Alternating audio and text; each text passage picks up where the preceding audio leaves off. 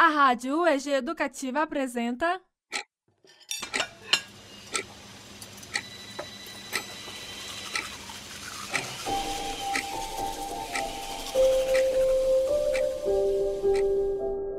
Diários da Quarentena Histórias de todos nós.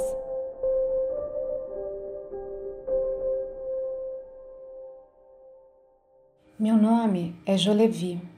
Estou em isolamento social há mais de dois meses. Hoje os números registram que já são quase 18 mil mortos no Brasil. Moro em uma casa, na cidade de Goiânia, e ouço a vida no meu entorno que segue indiferente aos números. Ouvi minha vizinha dizer que não acredita de jeito nenhum que está morrendo esse tanto de gente. O tom que ela usou não era de dúvida. Ela não estava supondo, ela tem certeza. E, movida por essa certeza, à prova de qualquer evidência, ela, que por força das circunstâncias teve como principal ocupação na vida ser dona de casa, agora rejeita essa condição, em nome do direito de ficar na rua, de ir e vir. Acontece que esse movimento de ir e vir, que tão bem simboliza a liberdade, precisa agora se expressar na ação de recolhimento em benefício da coletividade para quem pode escolher, ficar em casa hoje é também um gesto político. Esse momento, mais que qualquer outro que eu tenha vivido, expõe a nossa condição de interdependência. Estamos mesmo todos conectados. Nos primeiros dias da quarentena, sob o impacto do recolhimento, da quietude, dessa espécie de retiro compulsório, confesso que pensei estar testemunhando o despertar da humanidade para um outro grau de consciência. Ok, ok, eu admito o meu excesso de otimismo e infelizmente observo que não é bem assim.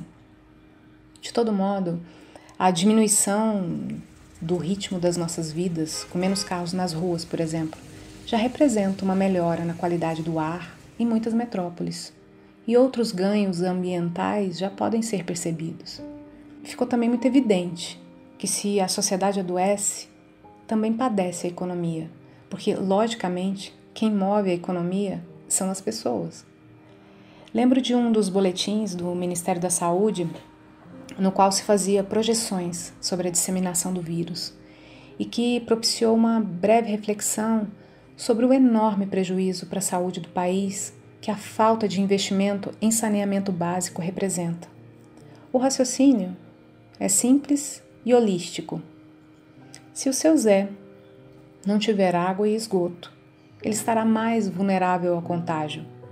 E se ele for infectado, se tornará um vetor do vírus e outras pessoas vão se contaminar.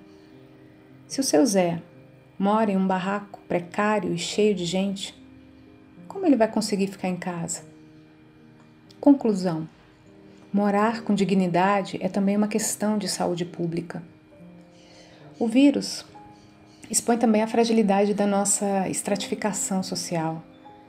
Divididos que somos em classes, nichos ou guetos, o vírus não respeita convenções sociais. Mas o acesso à saúde, sim. Esse não é, como nunca foi, igual para todos. Isso significa que o seu Zé tem mais chance de morrer de Covid-19 do que seu patrão. Na minha casa, que é uma ilha cercada de muros por todos os lados. Meu contato com o mundo lá fora é pelo som. Ouço o apito do caminhão da coleta seletiva todas as terças, quintas e sábados. De vez em quando, no começo da noite, ouço o chamado do carro de, da pamonha e o seu tradicional cardápio. Pamonha de sal, pamonha de doce pamonha pimentada, todas elas com queijo, aqui no carro de som. Tem também o carro do esterco, o jingle do restaurante self-service que se adaptou aos novos tempos e agora é delivery. Em dias aleatórios, conforme o estado de espírito do meu vizinho, eu e todas as pessoas num raio de muitos metros somos obrigados a escutar sua seleção musical preferida. Outro dia, meus ouvidos incrédulos escutaram algo que parecia uma festa com a participação de muitas pessoas. Eu li no jornal dessa semana que o número de denúncias de poluição sonora aumentou. Ou seja, a experiência sonora da quarentena tem sido difícil para muita gente. Outro som que se intensificou na quarentena diz respeito ao desafio que é conviver. Meus ouvidos têm testemunhado diariamente as brigas de um casal que mora na casa ao lado da minha, e nem a presença de uma criança, que supõe ser a filha do casal, e da cachorrinha, que late chamando atenção para si, inibem as discussões intermináveis. Tem inclusive circulado algumas campanhas na mídia indicando que a violência doméstica aumentou na quarentena. E esse é um mal que ainda não tem remédio. É possível que o mundo que a gente conhecia tenha acabado. Algumas pessoas dizem isso. E que uma nova sociabilidade vai surgir. Outros modos de relação social, outros modos de trabalho. Eu, por exemplo, que sou professora, enxergo o grande desafio que a educação tem pela frente. Talvez o maior deles seja lidar com a exclusão digital. Nesse cenário de crise, há também a possibilidade de reflexões profundas. E acho que a gente deveria aproveitar esse momento, né? Isso pode prenunciar mudanças positivas sobre os nossos valores, sobre a nossa relação com o tempo, sobre a nossa ilusão de planejamento e controle, sobre a nossa ignorância e nossas certezas, sobre o discernimento entre o que é necessário e o que é supérfluo.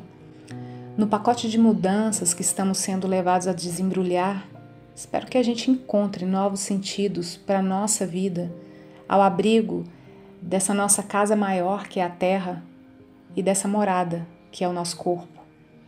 E que a experiência do isolamento nos ensine a conviver com o outro e com a gente mesmo. Eu realmente espero que o mundo pós-Covid seja melhor e que ninguém tenha morrido em vão.